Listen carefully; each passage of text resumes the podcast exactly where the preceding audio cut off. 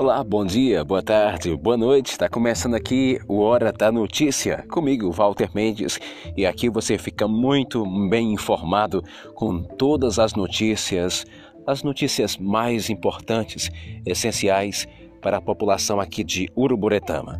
Muito bem, hoje nós vamos falar sobre o Vale Gás. Já estamos aí na terceira chamada do Vale Gás.